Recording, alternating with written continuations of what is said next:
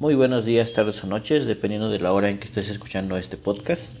En este Choco Podcast lo que haremos es leer un artículo de alguna noticia que puede ser interesante o no, pero que sirve para la difusión de información o conocimiento, que parecen ser lo mismo pero son diferentes. Hoy leeremos un artículo de titulado China has an imagine problem pero sabe cómo repararlo. Es, eh, en español sería China tiene un problema de, de imagen, pero sabe cómo solucionarlo. Es un artículo de Forge Police escrito por Brian y es Wong. Y empezamos. Según una encuesta reciente del Pew Research Center Survive, el 67% de los estadounidenses registraron como frío los sentimientos que tienen hacia China en un termómetro de sentimientos.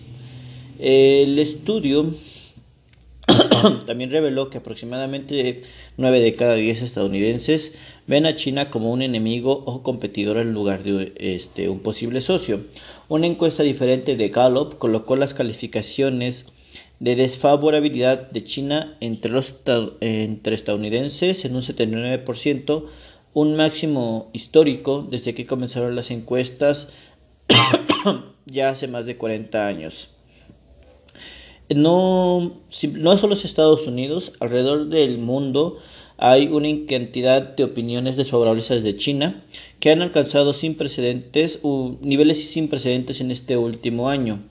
El porcentaje de personas que no confían en el liderazgo chino para hacer lo correcto en asuntos mundiales alcanza más del 15% en países como Australia, eh, Alemania, Italia, este, Reino Unido y Países Bajos. La relación del público italiano es particularmente notable dada la gran inversión y ayuda médica que China ha ofrecido al país durante la pandemia del COVID-19. China esperaba que una buena voluntad tan amplia fuera recíproca por parte del público del país, especialmente dada la recepción positiva por parte del gobierno italiano sobre la llegada de la ayuda de China. El canciller italiano Luigi Di Maio comentó, eh, no estamos solos, hay personas en el mundo que quieren ayudar a Italia. En otros lugares también, los intentos de China de buscar favores y reconstruir alianzas agotadas a través de la diplomacia pandémica han tenido una recepción mixta. A pesar de los éxitos razonables en el establecimiento de líneas de suministro consolidadas y asociaciones tentativas sobre vacunas y máscaras, en el África subsahariana y los eh, Balcanes, China ha luchado en varios estados eh, miembros de la Unión Europea, donde la reacción de la sociedad civil amenaza con eh, deshacer vínculos construidos, este, con deshacer vínculos hechos hace décadas, construidos como construidos para abrir oportunidades comerciales y de inversión. Ese trato de hombros fríos se precipita y se deriva de la alianza de enfrentamiento entre la Unión Europea y China. Las acciones de China han desempeñado un papel en esto y la ruptura más, más amplia entre China y Occidente. es que los diplomáticos chinos han intercambiado críticas con sus homólogos franceses, han repudiado a los políticos australianos y británicos e intercambian disparos con el helado liderazgo estadounidense en la reciente unión de Anchorex. Pero un resentimiento latente y el giro anti-China en el establecimiento de la política exterior estadounidense no han ayudado. La pregunta ahora es si China debería preocuparse por su reputación global y de ser así, ¿qué debería hacer al respecto? Muchos en China no se inmutan por las duras relaciones entre China y Occidente. Como metáfora, los internautas Hauski han ayudado a la frase Rugansuk, que significa estudiar la invasión a través de un paso, donde el, donde el paso es una metonimia para las fronteras del norte de China.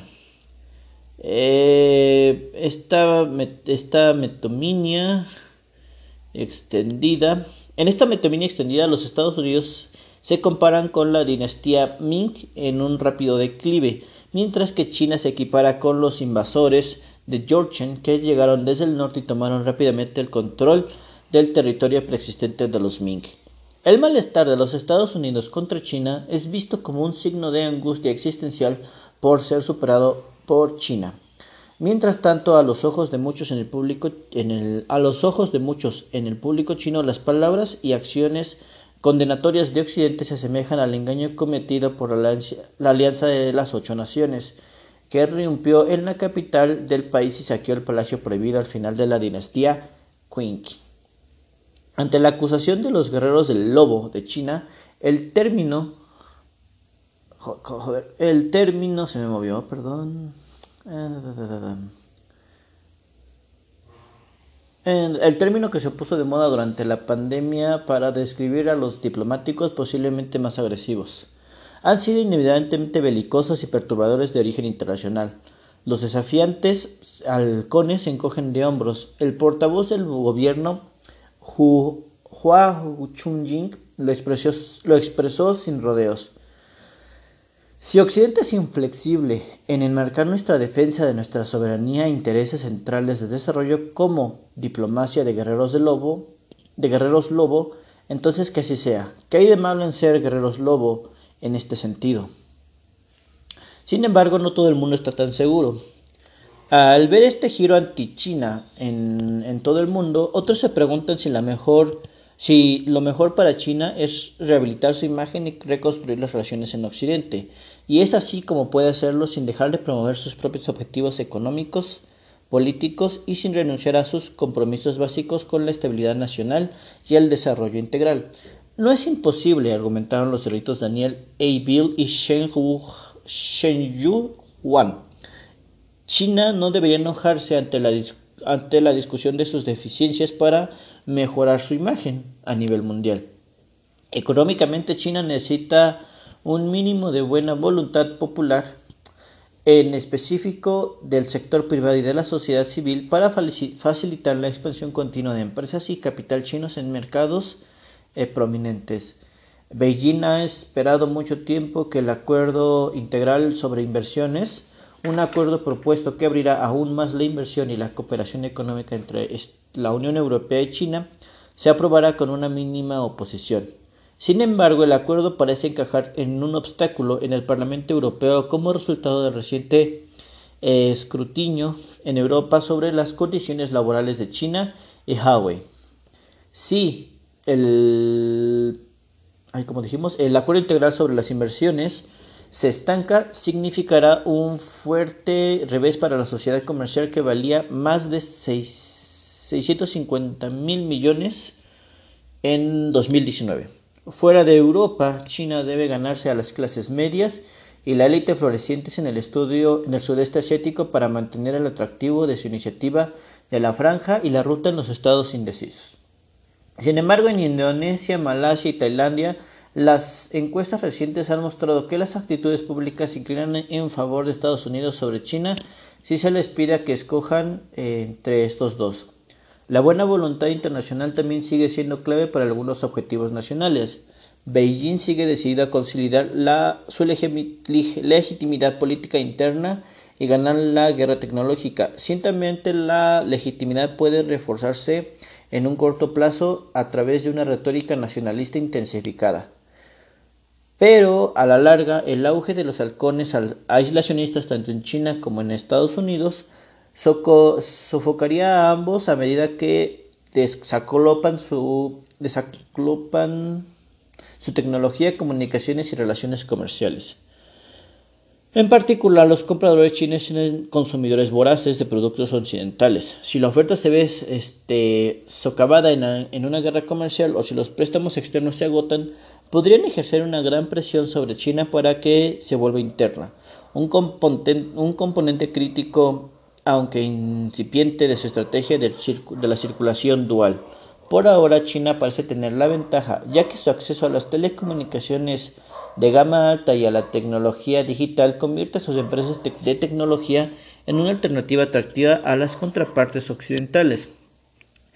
Sin embargo, sus fabricantes siguen dependiendo de gran medida del mercado internacional para obtener ingresos que puedan sustentar su investigación y desarrollo.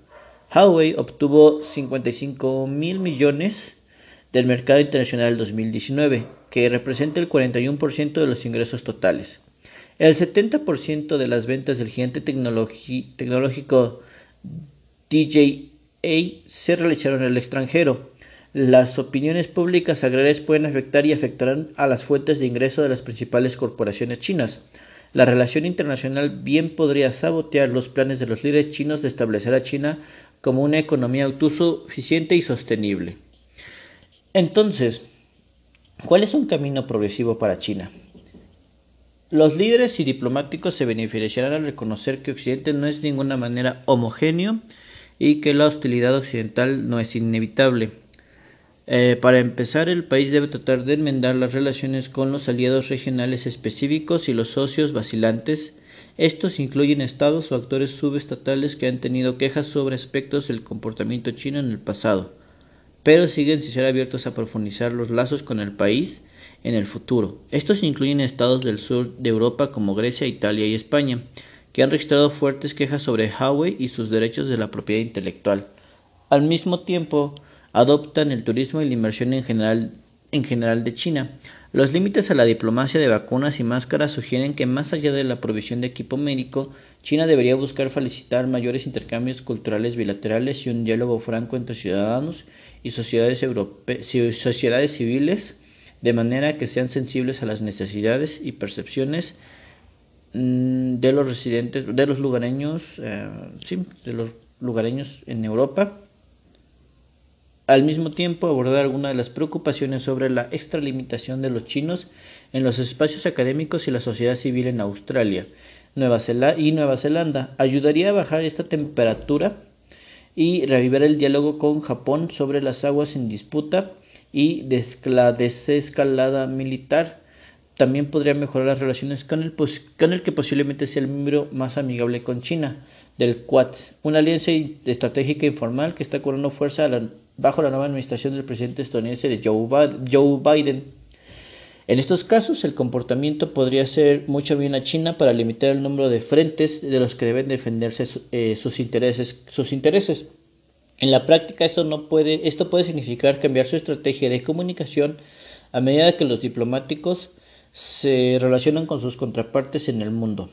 En lo que respecta a Estados Unidos, ambas partes de relación chino-estadounidense se beneficiarían de reducir su retórica es posible hablar de algunas preocupaciones occidentales sin socavar los compromisos de los diplomáticos chinos con los intereses centrales de su país. Por ejemplo, el discurso del canciller Wang Yi en el foro Latin, en el que atribuyó el deterioro de las relaciones chino-estadounidenses a la anterior administración estadounidense, eh, en el que atribuyó el deterioro de las relaciones chino-estadounidenses a la anterior administración actuando en función de sus propias necesidades políticas, reflejó un refuerzo consciente por parte de Beijing para extender una rama de olivo a la administración de Biden. Y como señaló recientemente el ex, ex viceministro de Relaciones Exteriores Fu Jing en el Foro de Desarrollo de China, China y Estados Unidos deberán enfrentar y resolver sus diferencias de manera de una manera tranquila y objetiva, ya que la cooperación es la única opción correcta para ambas naciones. Sigue existiendo la preocupación en Pekín de que el país parezca débil si se reduce su retórica. Sin embargo, en todo caso ocurre lo contrario. Eliminar la retórica incendiaria y reconocer abiertamente el espacio para la colaboración y la concesión y la colaboración y la concesión permitiría a los representantes del país mantenerse más firmes para las, sobre las preocupaciones y aspiraciones genuinas. También podría, podría ayudar el que el, el CAI, em, el CAI vuelva a encarrilarse.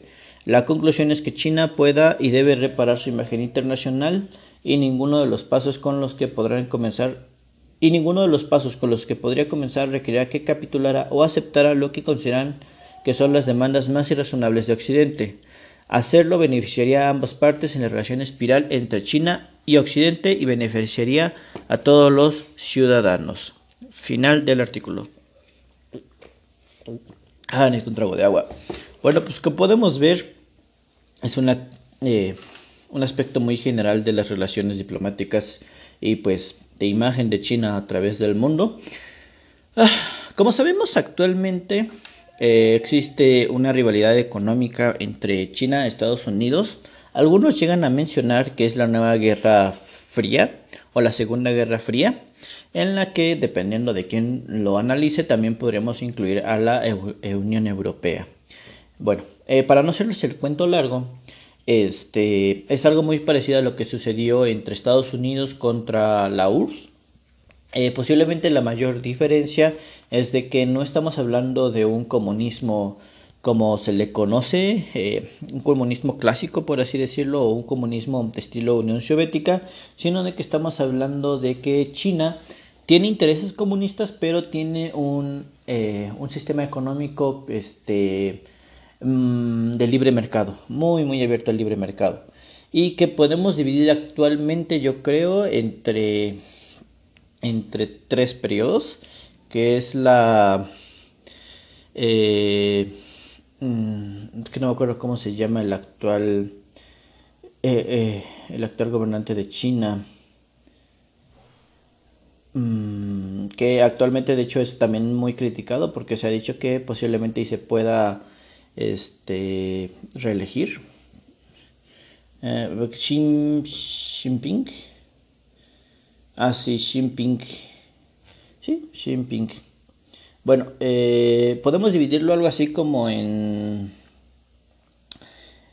en un periodo de Mao, Mao Zedong posterior a Mao Zedong las reformas de ay cómo se llama este güey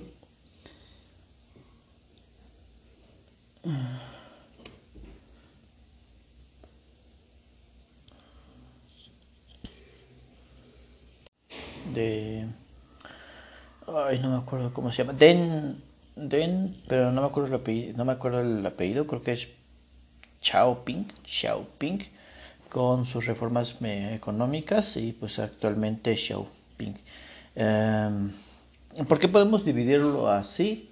Y es que este la parte que más nos interesa es la actual como lo dije es una mezcla entre una especie de de objetivos comunistas con un libre mercado eh, y que actualmente ha ganado muchísimo terreno. Se nos olvida que gracias a, a ciertas prácticas de Donald Trump de aislación de su aislacionamiento de su país, eh, este, permitió que la expansión de China ocupara su lugar en aquellos en el que él iba abandonando. Eh, el caso más famoso sería el del TTP, en el que China, China también formó su propio, una vez que este, Trump abandonó el TTP, China también formó su propio alianza, si bien no de manera formal, no me acuerdo exactamente si hizo tratado o no, y fue como con 13, 15 países, y que permitió obviamente un avance de China a través de este mercado. Sin embargo, sí existe una crítica a China y es de que este es una sociedad mm, muy controladora. No podemos este eh, hablar de China sin eh, eh, hablar de cómo ellos controlan qué empresas y qué empresas no pueden estar dentro del país. E incluso ha llegado a verse discusiones si sobre Twitter es censurado o no, si hay censura este, periodística o no. Eh, por la forma en que este, pues China funciona. Eh, entonces, lo que este artículo eh, intenta expresar es una forma en que esta reputación de ser un país muy, muy maligno, pues este, podría este, mejorar su imagen y obviamente impulsar un mayor este, número de acuerdos o un mayor número de eh, pues de cooperaciones entre bilaterales o trilaterales o de varios países para con ella. Eh, posiblemente, eh, dependiendo cómo algunos lo vean, China es quien lleve la, la carrera adelantada en esta, en esta guerra fría, en esta segunda guerra fría. muchos, muchos países y políticos están preocupados por esta carrera en la cual China no parece tener un competidor este pues, sin ningún tipo de competidor. Pero eh, por otro lado recordemos que también este China ha sabido cómo ganarse terreno en, el mercado internacional. Recordemos que China no simplemente es este sujeto que apareció de la nada, sino de que es prácticamente alguien que ha este, formulado planes a futuro y que también ha hecho planes este, estatales para que las compañías dentro de su país puedan expandirse a otros territorios. Eh, eh, vean el caso de el, eh, el dumping con, me parece que es el acero chino aquí en, México, se darán cuenta que justamente sí, parece que hay un apoyo estatal para estas eh, empresas chinas para eh, seguir, bueno, para poder expandirse y ocupar un mayor lugar. Actualmente se dice que China ha estado acumulando mucho oro y se cree que esto simplemente sea para poder tener el respaldo de alguna moneda, moneda electrónica y respaldada obviamente por el oro chino y poder derrotar lo que es la hegemonía del dólar.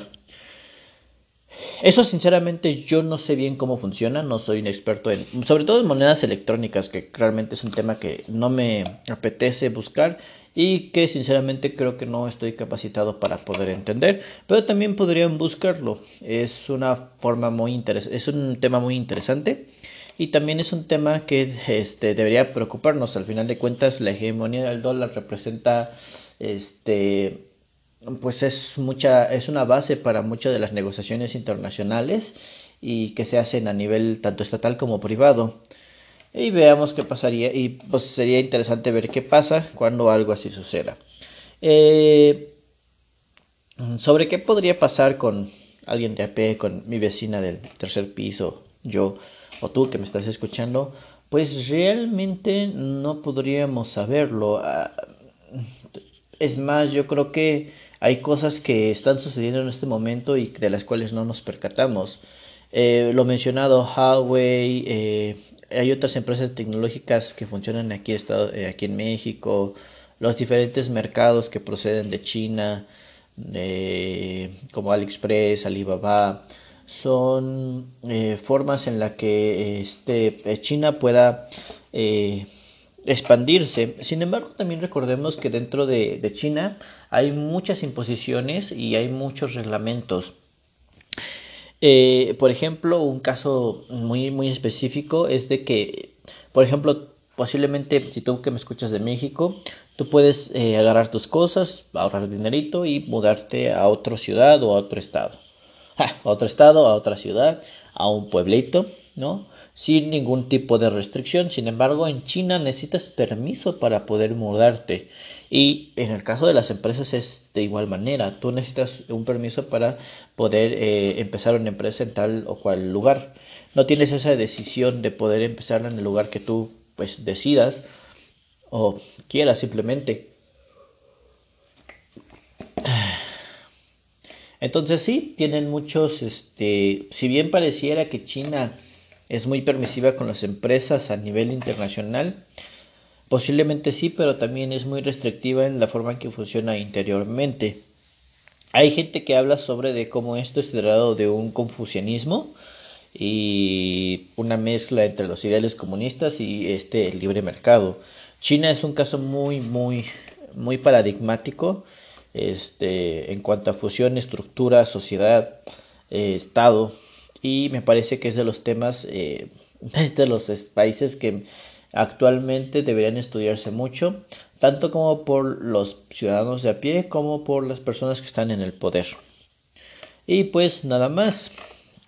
Si quieres leer la nota a tú mismo, te la dejo en eh, te dejo los links y también te eh, recomiendo que este pues bueno no te recomiendo es en inglés eh, yo utilicé la versión en inglés y una traducida por Google Chrome y una página cuyo nombre no recuerdo. Me, es, es inglés.com traductor traductor que sirve para traducir este obviamente. Este y que utilicé las dos tratando de eh, encontrar la, la, la, nota más este más concisa pero pues obviamente traté de este hacer un poquito ahí yo de mi paja de mi propia paja para que esto fuera este un poquito más natural. Lamento por las veces en las que me equivoqué y en las que me trabé. Muchas gracias por escuchar y nos vemos en el próximo Choco Cats. Hasta luego. Bye